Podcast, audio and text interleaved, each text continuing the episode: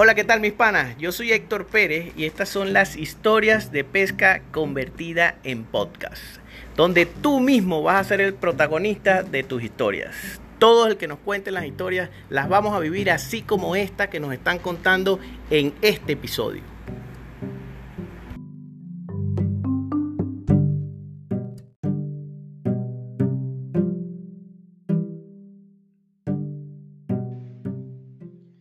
Hey, ¿qué tal Héctor? Buenas noches.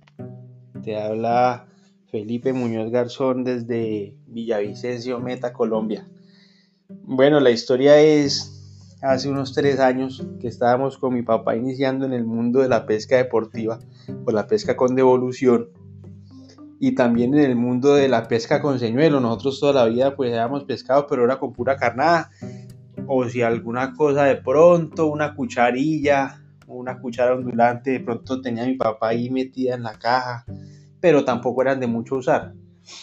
Entonces pasamos por la novatada y yo creo que la gran mayoría de comprar señuelos de baja calidad y las primeras pescas que íbamos eh, era un caño de, un, de la finca de un tío acá cerca a Villavicencio y no teníamos buen resultado con los señuelos, entonces empezamos como a bajar el ánimo y, la cosa. Hasta que un día íbamos en un, íbamos en un centro comercial acá en Villavicencio y había un almacén de, de deportes. Entonces entramos y había unos señuelos muy distintos a los que nosotros teníamos, se veían que eran mejores, pero y el costo era totalmente distinto, muy superior a lo que nosotros habíamos comprado los otros los adquirimos y efectivamente pues como a los dos días nos fuimos para allá, para la finca de, un tío a, a, que a, probarlos.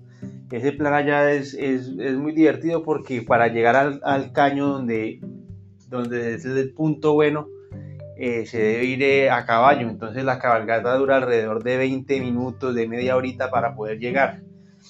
Entonces íbamos tipo vaqueros, pescadores con cañas en mano, con gorras en vez de sombreros, con zapatos, zapatillas en vez de botas. Y bueno, llegamos al punto de pesca cuando, cuando listo, colocamos, incluso compramos esa vez un solo señuelo, uno solo, por probar.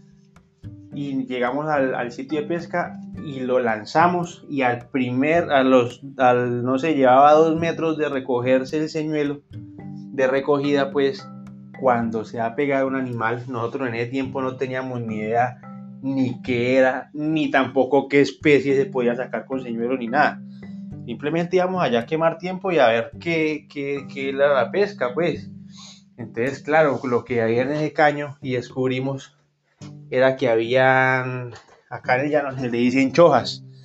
Entonces se pegaron, pegamos, pues, se pegamos una chojita eh, y mm, que se haga de cuenta ver un, mini dorado, pero tendría que dos libras, como mucho. Y bueno, la pelea, esos, peces realmente son, son bien deportivos porque brincan varias veces y, se demoran harto en cansarse, listo.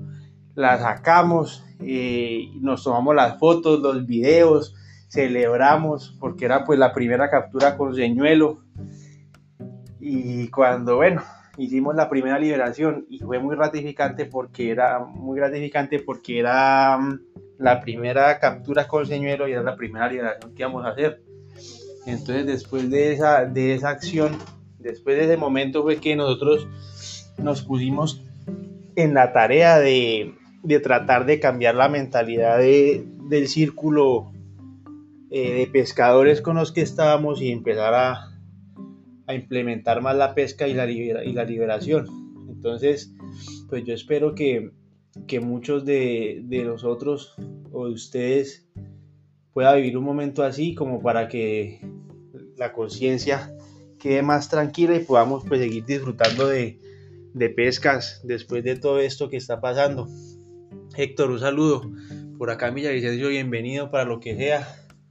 Y a ustedes muchachos también. Muchas gracias.